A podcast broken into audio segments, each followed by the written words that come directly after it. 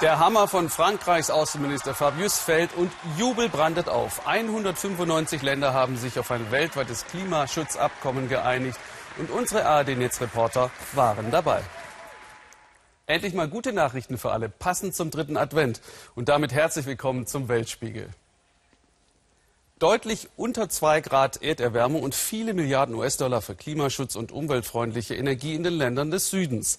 In Paris waren sich alle einig, ohne die formidablen Diplomaten Frankreichs wäre dieser Verhandlungserfolg nie zustande gekommen. Nur im eigenen Land, da spielt man sich beim Klima gegenseitig Streiche. Matthias Wehrt mit einer Provinzposse um Windräder in der Auvergne.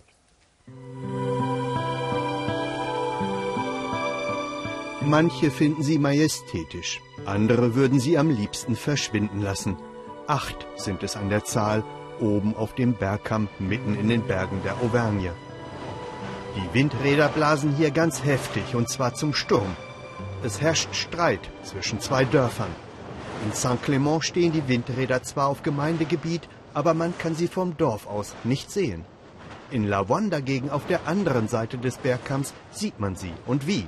Dabei verfügt Lavon über kein einziges eigenes Windrad.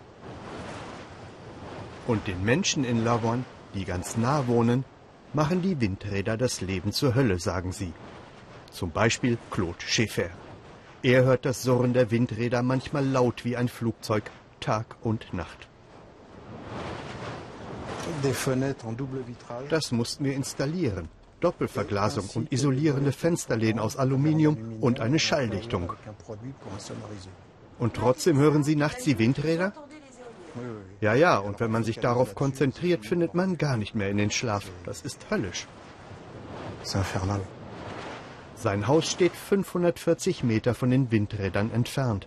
Der Mindestabstand von 500 Metern ist penibel eingehalten. Deshalb sind alle seine Klagen abgewiesen worden. Dabei hört man den Lärm sogar noch in viel größerer Entfernung. Solche Klagen prallen an Benoit de Sultré ab. Er ist Grundbesitzer drüben in Saint-Clément und er bekommt regelmäßig Geld für die Windräder. Ich habe die ja nicht bestellt.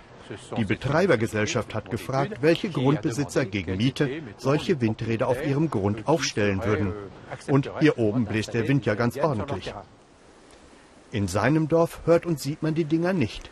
In der Bäckerei von Saint-Clément spricht man deshalb eher über die Ästhetik.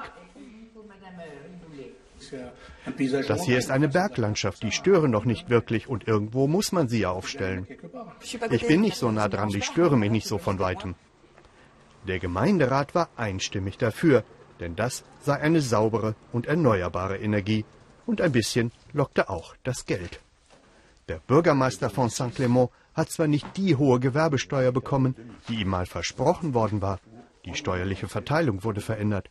Deshalb bekommt seine Gemeinde jetzt nur 5800 Euro, aber besser als nichts. Und denen in Lavoine, denen hat er ein Schnippchen geschlagen. Der Bürgermeister von Lavoine fand das ja alles keine gute Idee.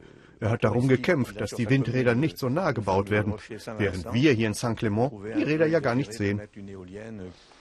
Und so genießt er lausbübisch seinen kleinen Streich, dass er den Nachbarn in Lavon die Windräder direkt vor die Nase gesetzt hat.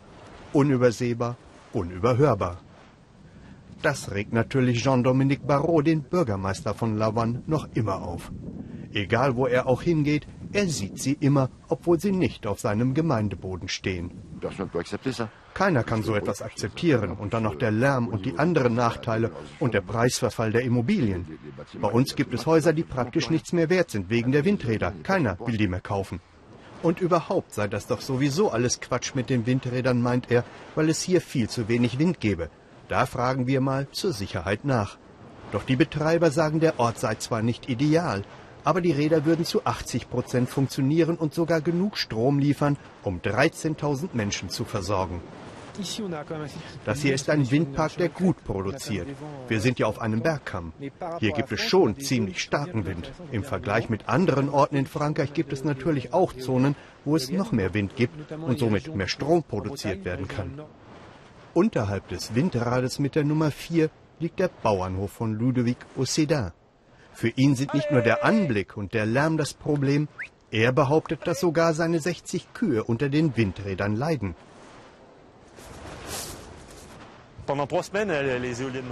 Als sich die Windräder mal drei Wochen nicht gedreht haben, haben wir festgestellt, dass die Milch besser war.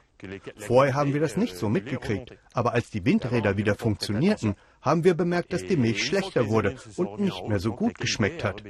Aber das können wir natürlich nicht beweisen. Wenn wir damit vor Gericht gehen würden, würden die uns sofort abschmettern. Die würden bestimmt sagen, das kommt von der Ernährung, vom Wetter und so weiter.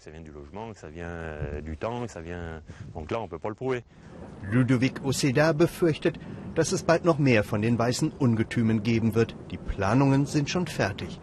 Der Wind, diese eigentlich so sanfte Energie, wird den Streit hier zwischen Saint-Clément und Lavoine wohl noch sehr lange mächtig beflügeln.